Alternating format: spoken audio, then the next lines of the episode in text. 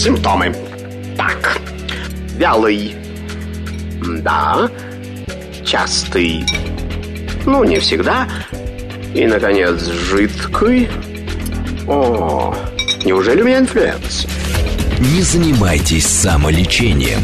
Заходите к Наталье Троицкой на медицинский форум. Лучшие доктора отвечают на ваши вопросы. Программа предназначена для лиц старше 16 лет. Всем доброго дня, здравствуйте, медицинский форум открывается. Я Наталья Тройская, рада всех приветствовать. Присоединяйтесь к эфиру. СМС-портал плюс семь девятьсот двадцать пять восемь восемь восемь восемь девяносто четыре восемь. Телеграмм для сообщений не только. Для просмотра нашей программы, говорит МСК Бот. Прямой эфир восемь четыре девять пять семь три семь три девяносто четыре восемь. Можете позвонить. Ну и, в общем-то, пока на этом все. В соцсетях нас смотрите, ВКонтакте обязательно. О чем мы сегодня поговорим? Говорим мы сегодня о нарушении слуха у взрослых. Ну, сразу предупреждаю, потому что сейчас мама будет писать, а вот что-то как-то плохо ребенок слышит 5 месяцев. Нет, сегодня поговорим про взрослых. Итак, представляю нашего гостя, кстати, о чем поговорим. Что такое тугоухость, э, как с этим жить, и как не стесняться слуховых аппаратов, если действительно проблемы есть, ну и так далее и тому подобное. Как, в общем-то, какие-то нарушения слуха, если они есть, как они лечатся, в том числе и с помощью операции. Да, не надо этого бояться. Нас, у нас здесь уже, хотел сказать, на связь нашей студии. Нет, пришел, своими ногами притопал замечательный доктор, доктор Витас, научный сотрудник научно-исследовательского отдела микрохирургии уха Гбусникова имени Свержевского, кандидат медицинских наук, врач-сурдолог, оториноларинголог. Э, Киселя Светаутас Эдуарда. Доктор Витас. Вот так вот проще, и все прекрасно знают как вот он просто на самом деле зашла в поисковик, доктор Витас, и там миллионы благодарности, любит вас. Ну, Добрый день. Добрый день. Ну что, что такое тугоухость, нарушение слуха? Ну, и поговорим о причинах, конечно же, у взрослых. Кстати, это же ведь не только пожилых людей, скажем так, проблем-то. Вы знаете, абсолютно так. А, тугоухость и снижение слуха – это, в общем-то, синонимы. И э, здесь нужно понимать, что тугоухость имеет степени. Поэтому если вдруг пациенту по той или иной причине поставили диагноз тугоухость, это не значит, что он глухой. Это значит, что у него просто снижен слух. И в зависимости от степени, соответственно, ну, происходит влияние на жизнь этого человека. То есть, например, тугоухость минимальной степени, она существенного влияния на жизнь не оказывает. А вот тугоухость четвертой-пятой степени, то это практически уже глухота. Угу. А вот как вот эти вот степени, собственно, понять, и установить. Вообще, как понять, что проблемы со слухом начались? Это вот если ча- более часто спрашиваешь, что, что вы сказали? Или, или все-таки как-то можно это определить? Вот как раз хотел Самому. переспросить, но вы меня обогнали. Понятно? Да, действительно, есть еще такое интересное понятие, как снижение разборчивости речи. То есть, когда человек звук воспринимает, но не совсем понимает, что ему говорят. И это также приводит к тому, что он начинает переспрашивать, что-то недослышит, что-то недопонял. А, нередко пациенты отмечают следующее, что я заметил, что я чаще поворачиваюсь одним ухом. То есть человек не то чтобы замечает снижение слуха, он замечает, что ему одной стороной слышит лучше. И в этой ситуации также можно задуматься о том, что действительно одно ухо слышит хуже потому что у любого человека есть определенные паттерны. То есть при общении, в общем-то, а, ну, как правило, человек пользуется двумя ушами. Например, если мы используем гаджеты, телефоны, то, как правило, это с той стороны, какая рука активная. То есть если я правша, я чаще пользуюсь правым ухом. Не значит ли, что у большинства как раз проблемы с наши с телефонами живут? Просто, мне кажется, скоро просто приклеят или внедрят в ухо, как мы вот как раз говорим, что не нужно это делать, но сделают. Обязательно внедрят всем и каждому скоро по телефону в ухо. Но до этого момента еще надо добраться, да. И, э, ну, прям такой корреляции в данный момент нет, что в одном ухе всегда слух хуже, чем в другом. Хотя вот по моей личной статистике почему-то левое обгоняет. Но это моя личная статистика. Ух ты. Да, не знаю почему, но вот так вот получается, что там из пяти больных трое придут с левым, а двое придут с правым. Оригинально. Так, хорошо. Э, мы уже поняли, что переспрашивают, если э, как-то поворачиваются тут и одним ухом, чтобы услышать. В каком, кстати, вот в каком возрасте? И в основном все-таки мужчины, женщины, кто чаще у нас вот туда Любой.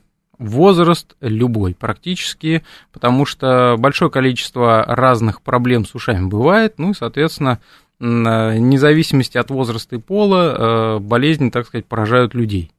И в том числе, которые проявляют снижением слуха. Угу.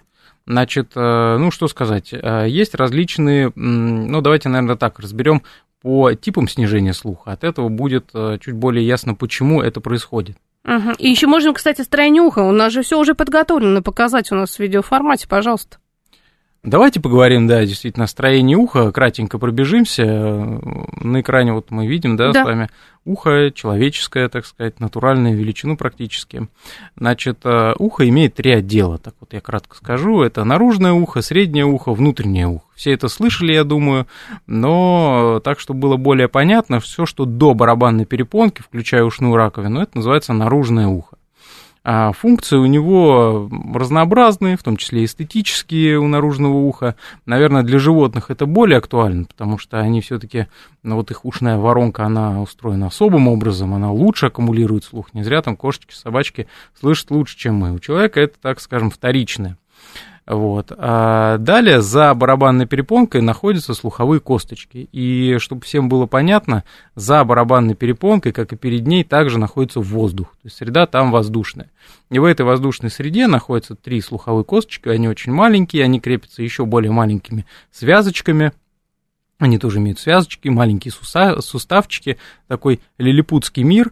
И в итоге все это перетекает в внутреннее ухо. А внутреннее ухо, оно замуровано как лабиринт. Как лабиринт фауна, где-то в глубине а, височной кости находится такая улитка и полукружные каналы. Ух да, ты, да. ух ты, вот это То да. Есть звук, звук, который идет э, из окружающего мира, он вначале попадает в слуховой проход, там, скажем так, аккумулируется на барабанной перепонке, Дальше перепонка начинает колебаться, и далее колеблются слуховые косточки. Одна, другая, третья. И последняя косточка, самая маленькая стремя, передает колебания на а, мембрану внутреннего уха. То есть во внутреннем ухе, если в наружном ухе воздух, в среднем воздух, во внутреннем уже жидкость. Перелимфа, эндолимфа, там определенная жидкость. И уже колебания этой жидкости передают вот, вот именно колебательные движения, то есть звук это волна, это колебание. И колебания воздуха переходят в колебания жидкости. И вот эта жидкость колеблет такие маленькие-маленькие клеточки, которые имеют такие еще более маленькие волосочки. Вот это вот колыхание этих волосочков, как, а, как будто вот водоросль такая колышется, вот волна идет, водоросль колышется. И вот нервные волокна улавливают вот эти маленькие колебания и преобразуется уже колебательный сигнал именно в нервный сигнал, и оттуда в, через нерв идет в мозг. То есть, по сути, человек начинает слышать ухом, а воспринимает по факту звук уже мозгом, то есть нервными волокнами. Вот такое хитрое строение. И отсюда мы получаем как бы два варианта снижения слуха. Первый вариант снижения слуха – это когда нарушается именно процесс проведения.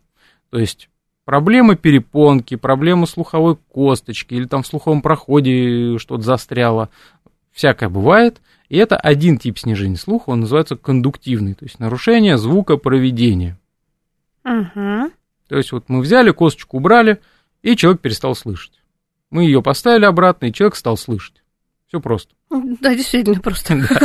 Да, все просто, да. А Второй вариант снижения слуха – это уже нарушение звука восприятия. То есть вот эти вот клеточки, которые колышутся, подобно водорослям в морской волне, они колышутся уже не так. Или водоросли уже не те. Или нервное волокно уже не такое.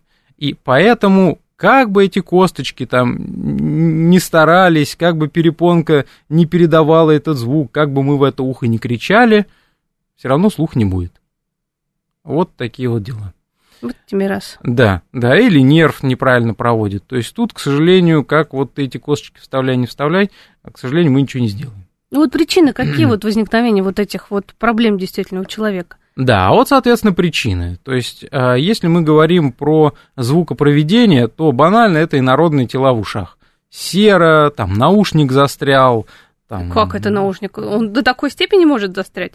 Ну, вкладыши в наушниках есть, да. и иногда, ну, хочешь слышать погромче, вставляешь поглубже, а потом вынимаешь, часть вы, вынул, часть оставил. Вроде наушник в руке, а в ухе-то все равно что-то есть, что-то колышется, да. Понятно. С таким тоже приходит, ну, любой как бы ушной гаджет, он порождает ряд проблем. Например, воспаление наружного уха. Вот там, допустим, вынул, гаджет, а ухо воспалилось. К сожалению, такое бывает. И вот сейчас морской сезон впереди, все Да. купаются, уши все время что-то заливается, нередко воспаляется.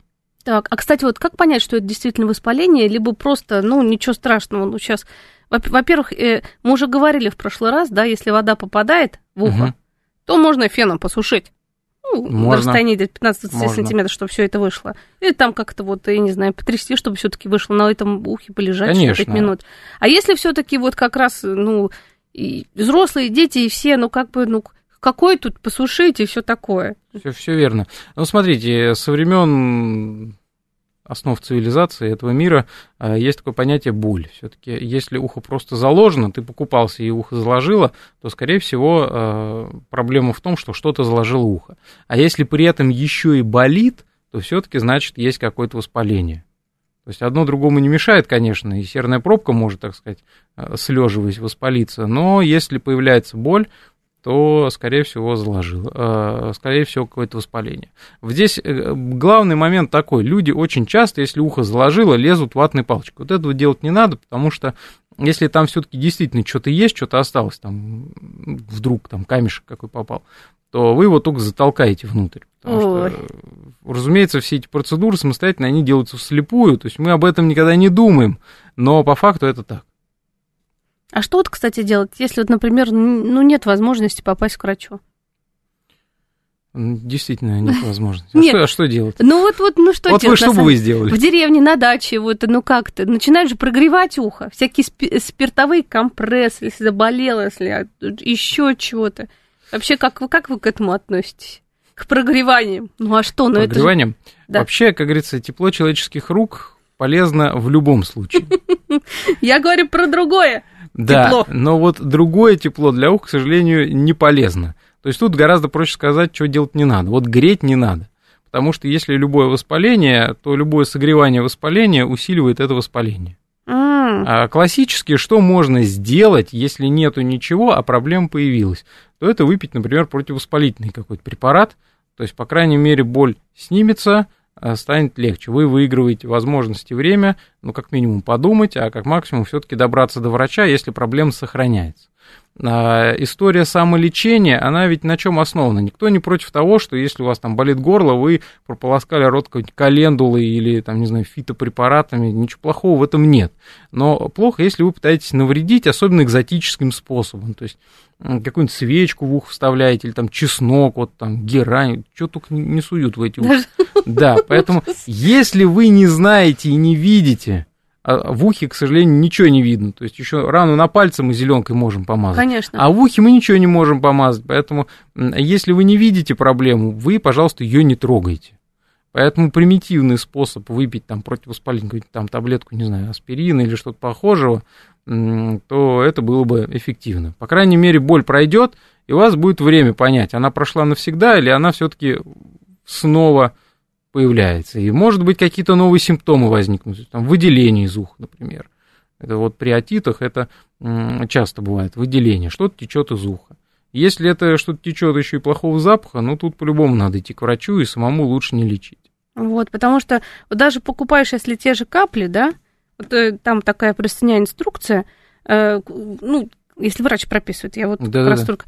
Но там же написано, что если есть перфорация барабанной перепонки, это дырочки, да, в барабанной Да-да-да. перепонке, что нельзя пользоваться этими каплями, что можно еще хуже сделать. А мы же вот, если про самолечение туда же, сходил, купил, фармацевт посоветовал, закапал, а если там действительно беда?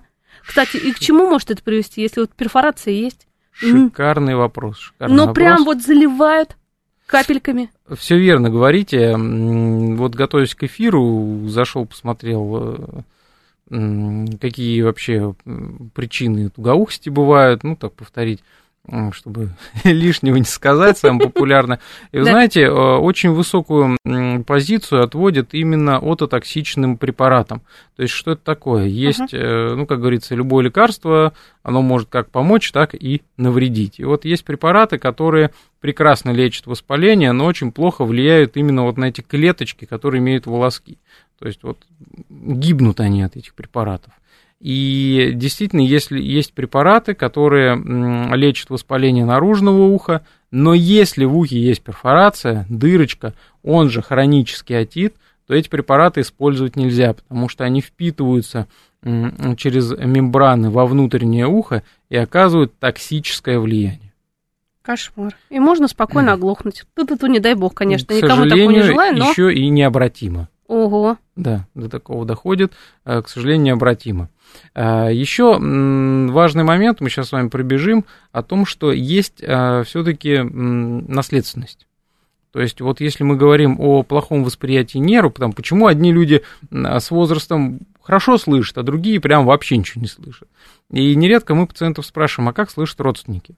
Он говорит, вот мама плохо слышит, там дедушке приходилось в ухо кричать. И действительно наследственность имеет место быть. Поэтому пациент, у которого, ну, к сожалению, наследственность по слуху не самая лучшая, вот применение таких препаратов вообще вот про них даже не стоит говорить. Если проблемы есть, то бежать к врачу бегом, чтобы Потому там не что, было. ведь, понимаете, а, мир звуков, он гораздо более широк, чем нам кажется. То есть, э, ну, так получается, что человек весь спектр звуковой не слышит. Очень ограниченное количество. Там те летучие мышки, дельфины, они слышат гораздо лучше, чем человек. Конечно, И... что нам, зачем нам? Да, но при этом звуковая волна есть звуковая волна. И ведь если мы слышим нормально, это же не значит, что все звуки мы слышим нормально. Мы слышим нормально только те звуки, которые воспринимаем. При этом потенциально, а, скажем так, ощущение других звуков, которые для нас менее важны в жизни, оно может снижаться.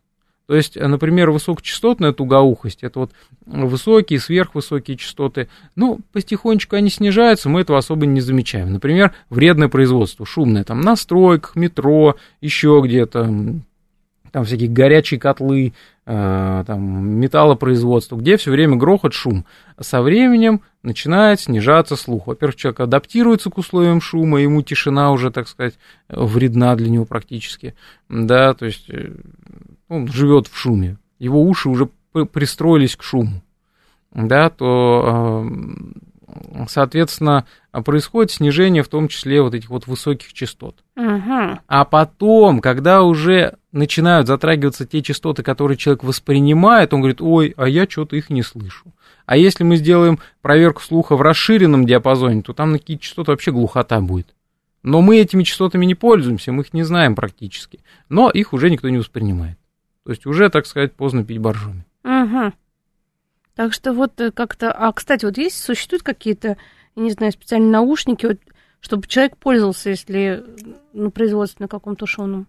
Чтобы ну, проблем вот, не было. Или это бестолково все равно все будет? Это как раз очень важно. То есть, если шумное производство, если вредное производство в отношении шума, обязательно шумоизоляция. То есть, э, профилактика глухоты это э, ну, хотя бы беруши, наушники, обязательно э, как минимум 20, а то и даже 30 дБ громкость снижается, и вредное воздействие на уши снижается в разы. Mm-hmm. То есть таким образом можно гораздо дольше слышать лучше, чем получится. Ну да, потому да. что если поработаешь так 10 20 лет на шумном производстве. Потом действительно... Ну, действительно, а ведь э, в большинстве случаев человек этого как бы не понимает. Мы идем зарабатывать деньги, и нас больше вопро- волнует вопрос финансов, потому что куча жизненных проблем, и надо, так сказать, стараться и зарабатывать. Да. Вот. А проходят годы, и мы приходим к врачу, вот меня пациент спрашивает, ну почему же я так плохо слышу?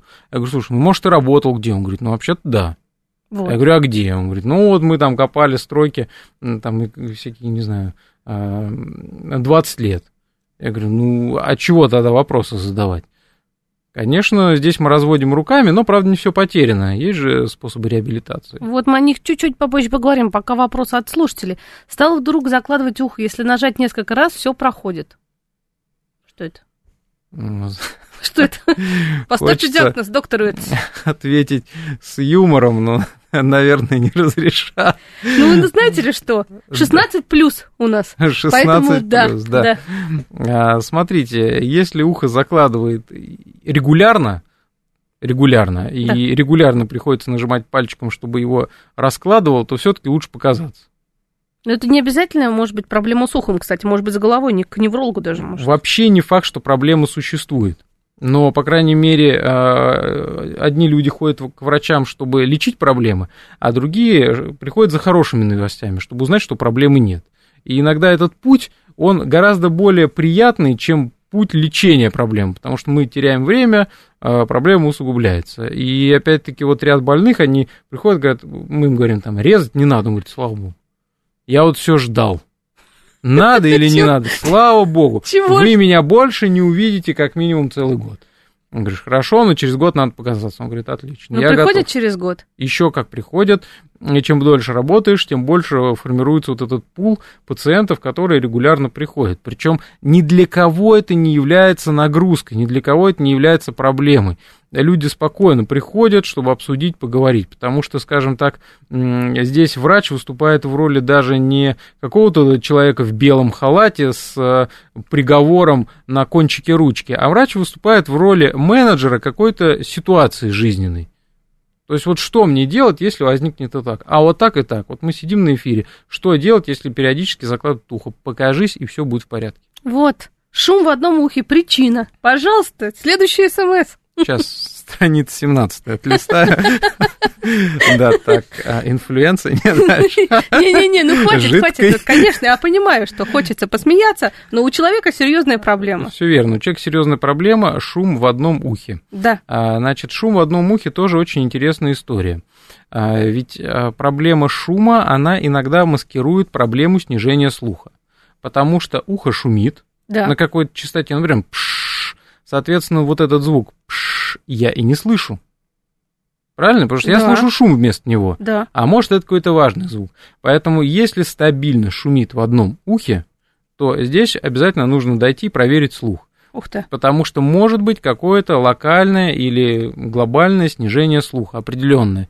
И здесь нужно искать, во-первых, соответственно, причину, потому что сам шум, ну, есть такой диагноз субъективный ушной шум, то есть шум, который слышит человек, но не слышит окружающий. И в данной ситуации а, мы диагноз ставим, отвергнув другие причины для этого шума. То есть, может быть, там сосудистый какой-то процесс, может быть, э, последствия травмы, например. Кстати, вот гайды пишут, что травмы тоже имеют высокое значение. Какие-то детские травмы, взрослые травмы. А вот есть, какие травмы? Ну, что как, именно? как правило, травма головы или травма уха. То есть, То есть сотрясение мозга? Ну, не то чтобы сотрясение мозга, но вот в детстве я упал, там вроде встал, все нормально. Вот у меня знакомый пациент тут э, катался на этом самокате электронном, да. он навернулся так, что перелом основания черепа. Причем почти на ровном месте очень удачно упал. Вот, но, правда, шум в ухе не получил, что приятно. Ну, ну, другой получил, да, другие проблемы, и, слава богу, пока все культурно. Так что будьте аккуратны, пожалуйста, с головой. Надо как-то это да, заботиться. поэтому если односторонний шум, обязательно проверять слух прийти, проверить слух, по крайней мере, если слух нормальный, уже одной проблемы меньше. Потому что, понимаете как, ведь пациент рассуждает в масштабе своей проблемы. То есть, вот у меня шумит ухо. А врач в этой ситуации, он рассуждает гораздо шире. То есть, какие еще проблемы могут возникнуть сейчас или в ближайшее время, если там вот что-то не сделать. То есть, почему надо там резать аппендицит, чтобы не было перитонита, потому что от аппендицита не умирают, а от перитонита умирают. Вот же здесь какая история. Поэтому почему надо гипертонию лечить на самом начале заболевания? Потому что потом это приведет к инфаркту или к инсульту. Да. Профилактика, профилактика, да. еще раз профилактика. Да, поэтому и здесь а, мы а, рассуждаем в отношении шума так, что мы имеем шум, что еще мы можем поиметь. Если мы больше ничего не поимеем, то есть каких-то скрытых изменений нет, слух нормальный, значит мы акцентируемся на шуме. Но до этого момента нужно провести осмотр, исследования, может быть, какие-то, чтобы понять. А вот какие исследования, как лечиться, и еще о профилактике много раз будем говорить. И угу. много вопросов, кстати, очень интересных от слушателей, уже будет после новостей, но напомню все наши координаты. СМС-портал плюс семь девятьсот двадцать пять восемь восемь восемь восемь девяносто четыре восемь. Телеграмм для сообщений говорит МСК Бот. И, кстати, в Телеграме можете нас посмотреть, как и в ВКонтакте наш эфир. Ну и позвоните в эфир, прямой эфир восемь четыре девять пять семь три семь три девяносто четыре восемь. Говорим мы сегодня о нарушении слуха. Симптомы. Так. Вялый. Да. Частый. Ну, не всегда. И, наконец, жидкий. О, неужели у меня инфлюенс? Не занимайтесь самолечением. Заходите к Наталье Троицкой на медицинский форум. Лучшие доктора отвечают на ваши вопросы. Продолжаем наше общение. Тема эфира «Нарушение слуха». И, кстати, уже буду принимать звонок. Напомню, прямой эфир 8495-7373-94-8. Звоните, пишите. И много, кстати, смс чуть-чуть побольше зачитаем. Здравствуйте, представьтесь, пожалуйста. Здравствуйте. Можно же задать уважаемому доктору вопрос не Конечно. только про ухо, а, а про нос? У меня нет другой информации, я слепой, мне предстоит глазная операция. Вот. А назначили много разных исследований, в том числе рентген носовых пазух. И там обна- обнаружили синусит какой-то. У меня ничего не болит, сопли не текут, горло не болит. А вот это опять операция мне предстоит, что ли? Или что такое синусит? Или можно как-то терапевтическими методами вылечить? Спасибо большое за ваш вопрос. Э, Чуть-чуть не по теме, скажем так, но, доктор Витас, Конечно, мы ответим на наш вопрос. Да. Ну, конечно, нет проблем. А, вы знаете, все правильно делают, э, назначают пазухи носа, потому что ухо Мгм. связано вообще... э, Голова – это же единая, так сказать, система, и глаза тоже в голове есть. Поэтому проблемы одной зоны, вот то, что мы с вами говорили, когда а, врач мыслит более широко, чем пациент. Потому что пациент мыслит тем, что он не видит, а врач мыслит тем, что, а, например, в соседних зонах тоже может быть воспаление.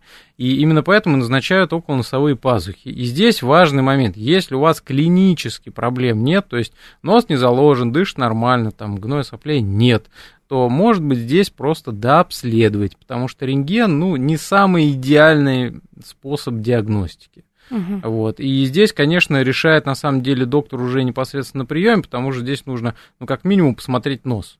Смотреть нос, что там внутри, провести обследование, уже на этом основании решить, надо м, лечить или надо дообследовать. Потому что, может быть, дообследовать, как-то минимально консервативно полечить, и, пожалуйста, э, оперируйте глаза. Вот именно, никаких операций дополнительно делать не надо, не переживайте. Это не такое страшное заболевание. Но заниматься надо этим. Обязательно. Вообще здоровьем надо заниматься. Вот. Так, такой вопрос. Э, Спасибо огромное за передачу. Очень актуально для мам. 83 года. Она никак не хочет носить слуховой аппарат, который бесплатно получила. Слышит какие-то посторонние звуки при использовании. Как правильно подобрать слуховой аппарат? И спасибо замечательному доктору, квалифицированному потряс- с потрясающим чувством юмора, Ольга. Вот тут ваш фанат уже здесь появился. Спасибо, Ольга. Значит, смотрите, э, слуховой аппарат штука интересная и сложная. Э, Чем сложнее, тем интереснее. Значит, эм, слуховой аппарат достаточно круто устроенный, и очень важный момент, что слуховой аппарат подбирается так же, как очки, то есть под конкретный нос, под конкретные уши, под конкретное зрение подбираются очки, оправа, линзы и прочее. То же самое со слуховым аппаратом. Очень важно, чтобы вкладыш, который вставляется в ухо, четко герметизировал.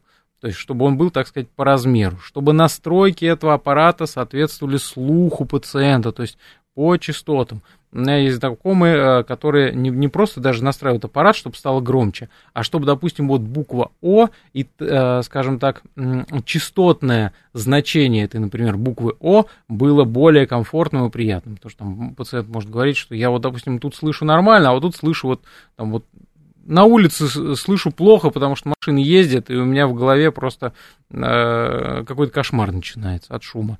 Поэтому разные аппараты имеют возможность для донастройки. То есть не просто первично подобрали аппарат, в ухо вставил и пошел. Нет, иногда приходится донастраивать. То есть тут нужно все-таки маму убедить, к специалисту прийти и уже настроить аппарат. А Правильно? нужно ли маму убеждать? Вот здесь вопрос. Если мама, в общем, чувствует себя нормально, нужно ли маму убеждать?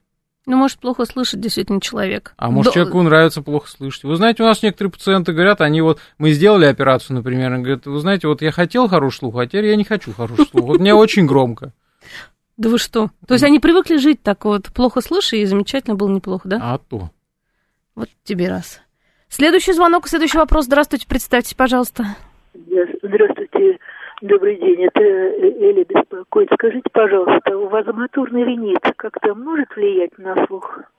Ага. Спасибо Добрый день. большое. Вы знаете, хороший вопрос. Да, может. А, значит, каким образом? Конечно, не напрямую. То есть не то, что у меня вазомоторный ринит, поэтому я буду плохо слышать. Нет. А, Дело в том, что вазомоторный ринит а, способствует, э, ну, скажем так, определенной, это патология носа. Нос и ухо связаны. Угу. Ухо, я говорил о том, что внутри уха, за барабанной перепонкой тоже воздух. То есть ухо, по сути, дышит. И дышит оно точно так же, как и мы с вами, через нос. Если нос дышит неправильно, если там скапливается какая-нибудь слизь, если там все время какой-то отек, а при вазомоторном рините отек бывает часто, то может пострадать слуховая труба, через которую ухо, собственно, и дышит. В связи с этим есть риск отитов, есть риск дисфункции слуховой трубы а, стойкой, а, а, соответственно, любой отит, любая дисфункция слуховой трубы – это нарушение звукопроведения. То есть, действительно, ухо может закладывать, ухо может э, хуже слышать, э, иногда чаще переспрашивают, могут быть рецидивирующий отит, такое тоже бывает. Э, Опять-таки, не все болезни, скажем так, пациенты лечат. То есть, вот как бы вроде пощелкала в ушки, позакладывала, а потом отпустила, все нормально. Но это может длиться длительно, скажем так, то есть там, год- неделями, месяцами, годами. Как-то привыкает, ну чё? Ну, кто-то чё, привыкает, живут. да, а потом в итоге получается так, что уже и поздно суетиться. Вот это да. Да, поэтому если все-таки проблемы есть, ее надо постараться решить. Потому что, опять-таки, все органы в голове друг с другом связаны, как минимум, соседи. Вот именно, и не нужно доводить уже. Все это лечится, только надо Не лечить. доводи до предела. Да, вот, пожалуйста, и песни у нас. Не только танцы и песни. А можно удалять волосики из уха для красоты. Вот, кстати, знаете, мы в прошлый раз говорили про всякие там пирсинги всевозможные, это тоже, да? Вот тут вот если, вот, кстати, волосики для красоты, они же тоже функцию выполняют, правильно, какую-то? Интересный вопрос, конечно. Вот вообще обычно волосики для красоты наращивают, Ну, ну, а в ушах нет, не наращивают, а в нет. ушах, да, действительно. Ну, смотрите, мы же с вами, конечно, не кошечки, не собачки, то есть для нас, наверное, для человека это не так принципиально. Если действительно волосиков много, то что мешает их аккуратненько удалить? Ну, прям не надо лезть внутрь глубоко, потому что э, волосы имеют защитную функцию. Вот об этом забывают. Они имеют защитную функцию, но если их действительно избыток, и вот иногда, ну, так скажем, к нам иногда больные приходят, ухо бывает посмотреть трудно, потому что там, Вот. так сказать, тропики, а вот, и, ну, в общем, А вот, кстати, вот как удалять правильно, чтобы не навредить, опять же? Ведь если вот мы сейчас скажем, вот сейчас опять говорим, можно, давайте, так ведь я не знаю, чем можно туда залезть и Не как это все можно не знаю, вытащить. будет это кощунством относительно коллег или нет, ну, такие вопросы нам особо не задают, но осмелюсь предположить, Да. что лучше кого-то об этом попросить. Лучше, да.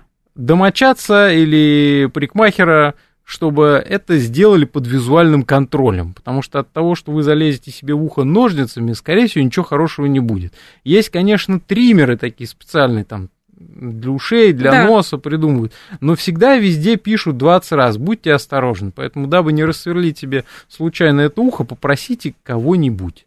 Кому доверяете. Да.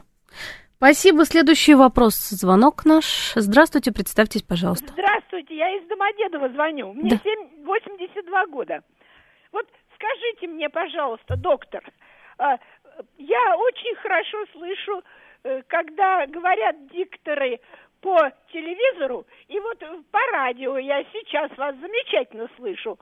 А вот когда кино начинается, там вот все это, или кто-то там, помимо дикторов по телевизору, э, что-то говорит, я плохо слышу. Почему? Знаете, прекрасный вопрос. Вообще говорят, э, школа актерского мастерства у нас погибает. Вот слышали я такие фразы. Люди вообще не тренируются, не умеют говорить. Вы знаете, вот я однажды с бабушкой ехал на дачу, ей, кстати, тоже м, недавно было 82 года. Она, кстати, тоже в сторону Домодедова ехали. Она говорит, мы слушаем какую-то передачу, она говорит, слушай, как можно этого человека слушать? У него же нет интонации. То есть очень часто сейчас люди вообще разговаривают без интонации, оказывается. То есть э, восклицания нет, вопросительные знаки мы ставим только словами типа чё, а, как и так далее. Поэтому первое и важное самое, Да. надо слушать тех, кому нравится говорить. Кто говорит хорошо. Это первое. А второе, мы с вами тоже начинали говорить с того, что есть понятие снижения разборчивости речи. То есть, а, когда мы с вами говорим, ну, опять-таки, вы ведете радиоэфир, вы часто говорите, у вас хорошая артикуляция. Я часто общаюсь с плохо слышащими людьми, Поэтому, ну, наверное, также... как-то, Громко э, и артикуляционно, и все стараюсь, хорошо. да, Да. произносить слова простые и достаточно четко. И при этом, когда по телевизору кто-то что-то мямлит, конечно, непонятно. Я, извиняюсь, сам иногда не могу понять, о чем они там говорят. Поэтому тут не обязательно проблема у вас. Вот, скажем так. Правильно, да, это доктор первое. А второе, все-таки, если есть такая история, то, скорее всего, снижается немножко разборчивость речи. То есть это высокочастотная тугоухость, снижение именно высоких частот. А Потому что в такой ситуации делать? в такой ситуации... А нужно ли что-то в этой ситуации делать? Нет? Просто не обращать на это внимания, жить Ну, спокойно. смотрите, как бы, если это проблема, ей надо заниматься. Тогда надо обследовать, провести аудиометрию, исследовать, Вы, какая... кстати, расскажите, что это за исследование. Мы совсем про него не сказали, аудиометрия. А я вам сейчас расскажу. Давайте, жду. Аудиометрия – это исследование слуха. Она имеет несколько вариантов. Самый популярный вариант – это тональная пороговая аудиометрия. Что это значит? Что человеку дают слышать звуки определенной частоты. То есть вот э, любой звук, который есть, он имеет обертоны. То есть как бы конфетка с упаковкой. Да? А в тональной пороговой аудиометрии дают чистый звук. Там, такой частоты, секой частоты, низкие частоты, средние, высокие частоты. И человек отмечает кнопочкой, когда он их слышит, когда не слышит. И таким образом мы понимаем ту минимальную громкость, которую человек слышит. Есть определенные значения нормы. И тональная пороговая аудиометрия в основном позволяет определить от 125 до 8000 Гц. Вот такой разброс по частотам. Вот как человек слышит. При этом разговорные частоты считаются от 500 до 4000 Гц. И по значениям этих частот мы определяем, как человек слышит. То есть есть э, классификация, согласно Всемирной организации здравоохранения, по степени тугоухости. Если человек слышит от 0 до 25 дБ, это считается норма. То есть вот там тихие звуки, ну, по сути, вот как бы, э, если так вот сопоставить, да, то первая степень это уже м, 25-40 дБ, 26-40 дБ. То есть это значит, что человек, в принципе, неплохо слышит, как бы неплохо слышит, да, Мгм. но, допустим, если я отойду там метров на 10, то мне приходится, придется такому человеку кричать. И в тихом помещении он меня обычную речь не услышит. Ну, так. Да, есть, допустим, ну, опять-таки, это социально более-менее пригодная степень. А вторая степень это когда уже приходится напрягать голос и говорить громче. То есть, когда я сижу рядом с человеком, он меня слышит. Ну, вот, например, в шумном помещении будет слышать очень плохо. Вот. Третья, четвертая степень это уже прям существенное снижение слуха. То есть, четвертая степень уже надо в ухо кричать. Ну, пятая это практически глухота считается. То есть иногда человек слышит какие-то частоты, это называется остатки слуха. То есть что-то слышит, звуки, но разбирать их невозможно. Невозможно. Вот, вот в чем смысл. И опять-таки реабилитация складывается именно из этого. То есть, а, если мы говорим про нейросенсорную тугоухость, Кстати, вот вопрос по ней. Только-только-только смс пришла. Что это такое? Причина лечения? А Что это такое? Снижение слуха, мы с вами говорили, когда а, вот, вот эти волосковые клетки плохо работают, когда нерв слуховой плохо работает.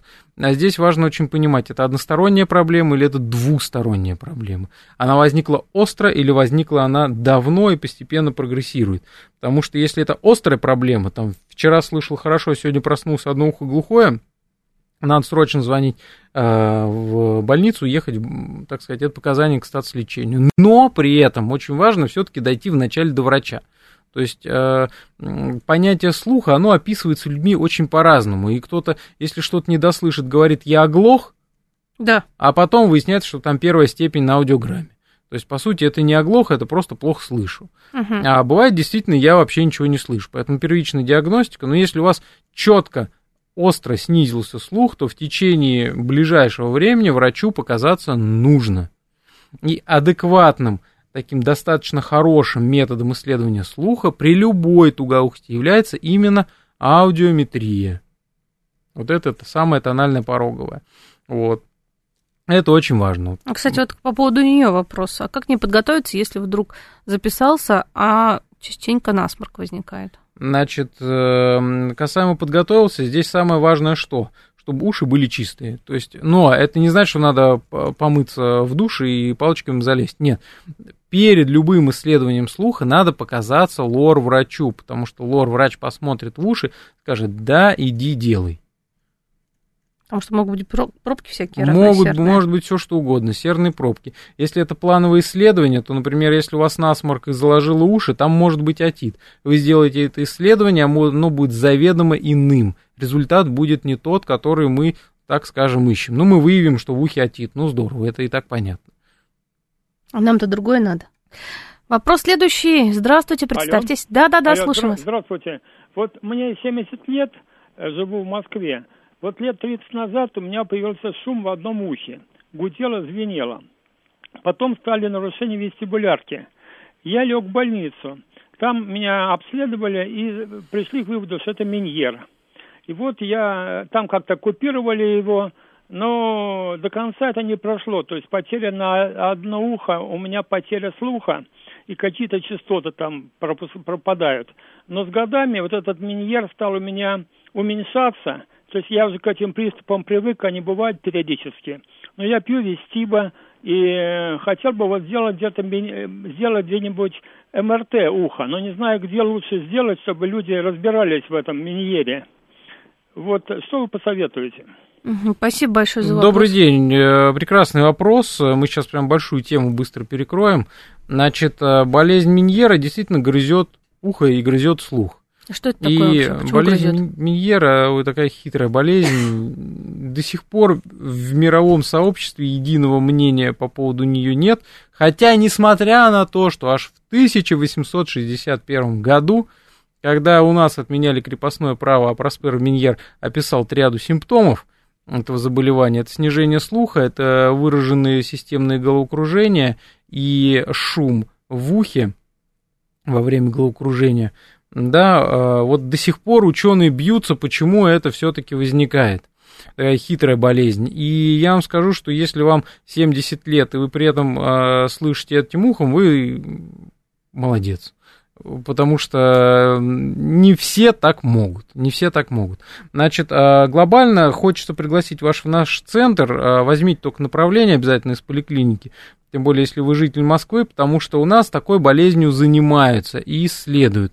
Бежать делать МРТ не нужно, потому что если к МРТ показаний нет, это абсолютно бессмысленная будет история. У нас многие на всякий случай делают МРТ. Значит, смотрите, это раньше, лет 10 назад, было МРТ и было КТ. И все думали, я сделаю, я все узнаю. Сейчас МРТ – это огромный мир исследований. Есть МРТ одно, другое, такой режим, секой режим. И от того, что вы просто сделаете МРТ, вы, в общем-то, никому жизнь не облегчите, а иногда даже усложните, потому что вам могут неправильно его интерпретировать, потому что любые исследования надо интерпретировать согласно заболеванию. То есть вот наши доктора, они всегда спрашивают, что мы ищем? Воспаление, опухоль, еще что-то там, болезнь Миньера мы ищем, и они тогда уже прицельно смотрят, а есть ли там изменения, то есть вот ко всем нюансам. Болезнь Миньера – это болезнь нюансов, это очень важно, потому что страдает внутреннее ухо. Внутреннее ухо – это очень глубоко, залезть туда практически невозможно руками, поэтому к любым исследованиям внутреннего уха относятся с особой серьезностью. Угу. Так что берите направление вперед к врачам. Никё имя Свержевского. Да. да, приходите. Так, здравствуйте. В ближайшее время придется жить в комнате с окном на железную дорогу. Чем можно затыкать уши на ночь? Благодарю. Вообще вот э, у меня вот uh-huh. в детстве, я помню, мы жили на даче, рядом была железная дорога, мне всегда это нравилось. А мне тоже нравится, ну какая-то романтика, что ли. Да. Ну нет, да. но если бывает такое, ну, что запрос понятен, да. есть люди, которые живут напротив стройки, например, там Динамо строили, и, так сказать, я пациентов спрашиваю, говорю, зачем ты пользуешься берушами? Они мне говорили, потому что у нас вокруг строят новый район, и вариантов нет. Они днем и ночью, значит, э, конопатят землю и эти сваи вбивают. Поэтому, э, уважаемые пациенты, если есть нужда чем-то экранировать свои уши, то первое, это самое популярное беруши. Единственное, относитесь к этому серьезно и периодически посещайте лора, потому что от беруши бывают и пробки, и наружные отиты бывают, э, возникают. Опять-таки, пловцы же используют специальные беруши, чтобы плавать, чтобы меньше было проблем с ушами. Точно так же и вы можете, если с, а, а, умом подходить к этому вопросу. А, да? Кстати, как правильно подобрать? Они же все одинаковые продаются, в аптеку зайдешь или в магазин, да очень просто. Вот Вначале надо подойти к лор-врачу, посмотреть уши, нет ли там серной пробки, например. Угу. Потому что если в ухе скопилось немножко, ну, какое-то умеренное количество серы, то все эти беруши превратят эту серу в серную пробку. То есть норма станет патологией. Это первое. Если вы, например, какое-то время попользовались берушами, опять-таки лучше повторно прийти показать. Пусть доктор скажет, что ты ко мне пришел, у тебя все нормально. Ну, так это те слова, которые мы хотели слышать. Да. Вот так. А их как- как-то часто надо менять, нет? Периодически менять. Зависит от того, какие беруши, потому что их там миллион вариантов, и, От самых дешевых до самых дорогих. ну, в том Из числе, разных да. материалов. Просто я просто как-то вот увлекалась вот. э, Да, вы знаете, опять-таки некоторые пациенты, они предпочитают засыпать под музыку. Наушники надел аккуратненько, ну, только не те, которые в уши вставляются, а так вот на голову надел, пожалуйста, засыпают, как проваливаются в сон прекрасно вообще. Так, вот Михаил спрашивает, а вот если на первый взгляд ничего не беспокоит, то есть ли смысл идти проверять э, уши? И в каком возрасте стоит начинать об этом задумываться? Прекрасный вопрос, Михаил. В Советском Союзе всегда существовала диспансеризация. Лор-врач практически всегда в нее входил. Поэтому не то чтобы ежегодно я вас призываю приходить к лор-врачам, потому что больных много, работы много, но, так сказать, если вы давно не были у лора и все-таки задаете такой вопрос, рано или поздно стоит прийти. Да. Касаемо того, что прям вот э, с какого возраста, ну, мы с вами все работающие люди. И, опять-таки, города — это достаточно шумные места, и мы можем иметь какие-то скрытые проблемы. Тот же, опять-таки, лор — это же не только ухо, это нос, это горло, поэтому показаться смысл есть. Тем более, про танзелит тут кричат, что надоел, сил нет. Приходите к нам. Вот, а, кстати, спрашивают, как вам попасть на прием. У вас тут столько фанатов, вот все от вас в восторге. Просто А. смс, сплошные комплименты. Спасибо, спасибо, уважаемые слушатели. Значит, как нам попасть? Очень просто. 57-ю форму берете и приходите. Вот, в общем-то, и все. Ага. Так, насколько э, вредны для слуха занятия диджейством? А вот, кстати, да, громкая музыка.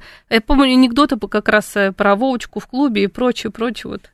Диджейством. Вообще, я считаю, крутая профессия, вот быть диджеем. Я вот в свое время хотел пройти обучение, но, наверное, так и не доберусь до этого никогда. Но... Теперь уже нет, наверное, нет? Ну, вы знаете, вот я вчера шел э, по центру Москвы, и там диджей такой на улице стоял из э, кафешки одной, и диджея прекрасно вообще, я на него смотрю, думаю, вот на твоем месте, парень, мог бы быть я, и было бы... Ах, класс. Вот. А вредны ли эти занятия? Сложно сказать, потому что все зависит от того, какую музыку вы ставите, как, ну, имею в виду, какая громкость, как часто вы это делаете, сколько времени вы проводите, какое у вас оборудование. Потому что понятное дело, что чем оборудование лучше, тем вреда от него меньше. Да, а, то есть, опять-таки, шумоизоляция и прочее. Если вы просто все время у колонок с громким звуком, то, конечно, это не очень хорошо, если это называется. Если вы работаете профессиональным оборудованием, вот мы тут сидим в студии, я уверен, моим ушам ничего не грозит. Я 20 лет могу здесь просидеть и выйду абсолютно здоровым человеком. Тут слушатели согласятся, скажут, сидите, сидите, доктор, пожалуйста. Сейчас мы еще какую-нибудь тему возьмем на следующий час. Ну, правда, на самом деле. Да, хорошо. Поэтому, если есть сомнения, придите, проверьте. И вы сразу получите часть ответов на свои вопросы. Да, потому что если, даже если ничего не беспокоит, мы выяснили, что нужно хотя бы раз, ну, в пять лет, что ли, прийти к Ну, врачу, посмотреться, как там Не чего. будем призывать каждый раз бегать к, э, к лор-врачу, но, по крайней мере, если вы не показывались вообще, вот прям встаньте и пойдите. Спасибо большое. Эфир уже подходит к своему завершению. Благодарю за интереснейшую беседу. Обязательно скоро, обязательно услышимся, увидимся. Договорились, что в следующий раз доктор Виц нам принесет, что же, да не знаю, человеческое ухо. Лепнину, ухо. Да. Да, и посмотрим, уже здесь разберем. Благодарю научный сотрудник научно-исследовательского отдела микрохирургии уха ГБУС Никиоми Сержевского, кандидата медицинских наук, врач-сурдолог, оториноларинголог Киселюс Витаоталс Эдуарда. Доктор Витас просто замечательный человек, к нам пришел в гости. Спасибо большое, до свидания. Спасибо, до свидания.